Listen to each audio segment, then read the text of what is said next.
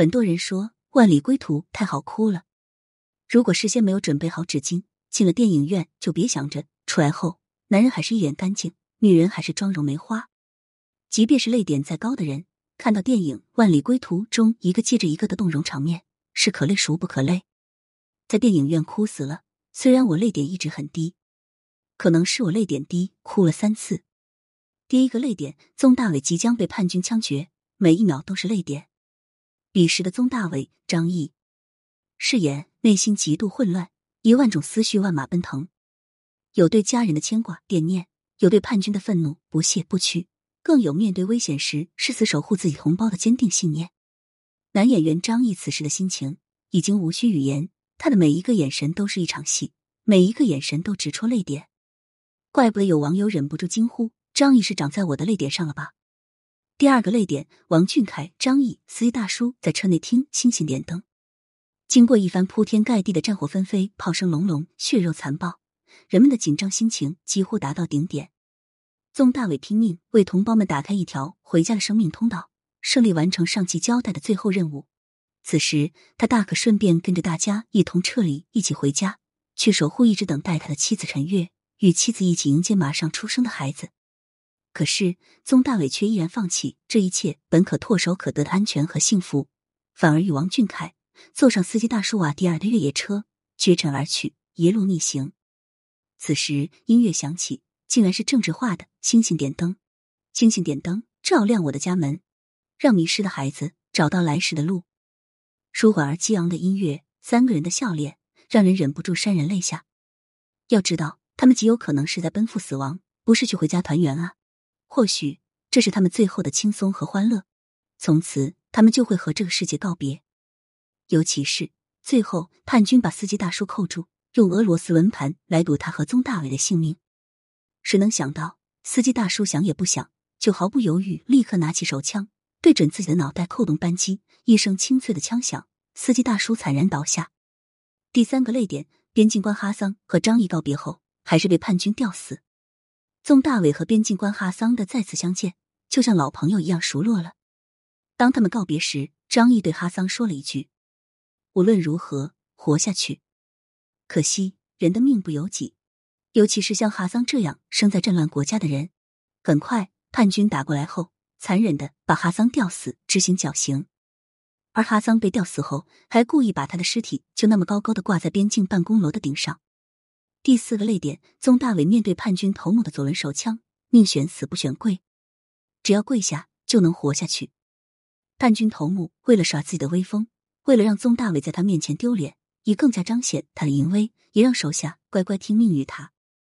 生死一线存亡，宗大伟宁死不屈，不顾叛军头目对他说的话，只要你跪下就能活下去，视死如归，依然扣动扳机。第五个泪点，宗大伟和妻子通电话。每一次都让人揪心、落泪、心疼。第一次通话是妻子陈月正在搬一张硕大无比的婴儿床，因为丈夫宗大伟出差前给她把这张床买大了，她很恼火。正当无名之火无处发泄时，突然接到宗大伟打来电话，立刻就飙了。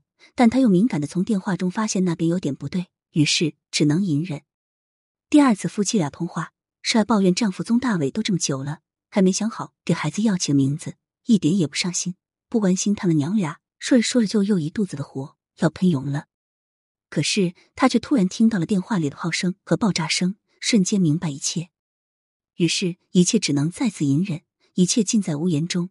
她心里已经懂了丈夫的一切。此时此刻，她最关心的一切就是丈夫的安全。看着俩人各自眼角几乎要滴下来的眼泪，有观众也早已忍不住泪湿眼眶。第六个泪点，当宗大伟妻子陈月撒娇让他抱抱她时，孩子都抱了，就不抱抱我吗？宗大伟历经千辛万苦从国外回到中国，回到家中后，妻子陈月看着风尘仆仆，好像是回到别人家里的他，心里百味杂陈。他不知道对这个男人是该怨、该骂、该打，还是该疼，或者该好好唠叨一次，把积压了许久以来的一肚子委屈和惦念，都一股脑向这个男人倾倒出来、泼洒出来。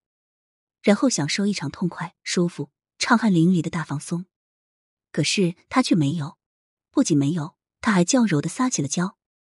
他默默的看着这个来不及洗手就扑过去抱起熟睡中的女儿，状态哆哆嗦嗦的男人。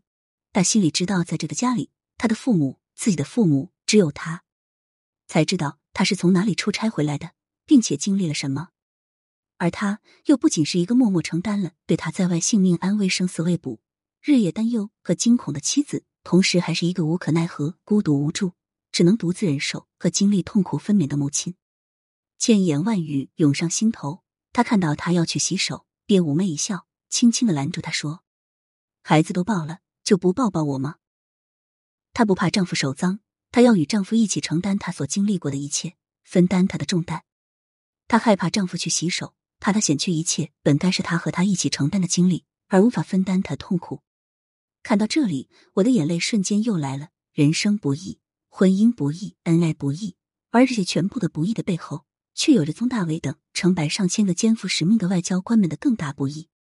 第七个泪点，宗大伟说：“请举起手中的国旗护照，我们带你们回家。”当电影《万里归途》中的宗大伟用喇叭大声喊道：“现在！”请大家举起国旗和护照，我们送你们回家。现场的中国同胞们都不约而同的齐声回应：“回家，快回家，快回家！”立刻，荧幕全部都是一片中国红。毫无疑问，那是国旗的颜色，那是我是中国人的骄傲。在那面前，祖国不会丢下任何一个同胞。第八个泪点，樱桃在回国的飞机上终于忍不住无声落泪。樱桃饰演的白桦。丈夫是外交官张宁，却被叛军残忍的杀死了。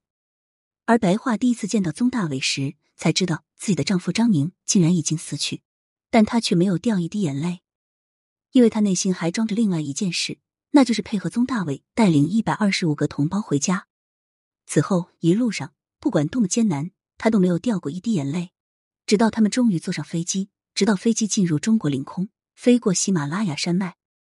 白桦的泪水才终于滑落，无声滑落，滑落，无声的痛苦，无言的落泪，无法说出的心痛，更加痛彻心扉。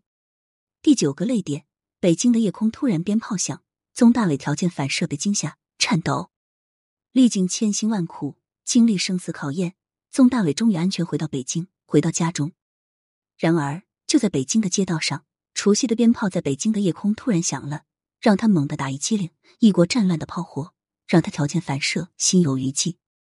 终于回家，安全的回家，再也没有炮火，没有生死抉择，等待他只有妻子的温柔，女儿的可爱，父母家庭的团圆。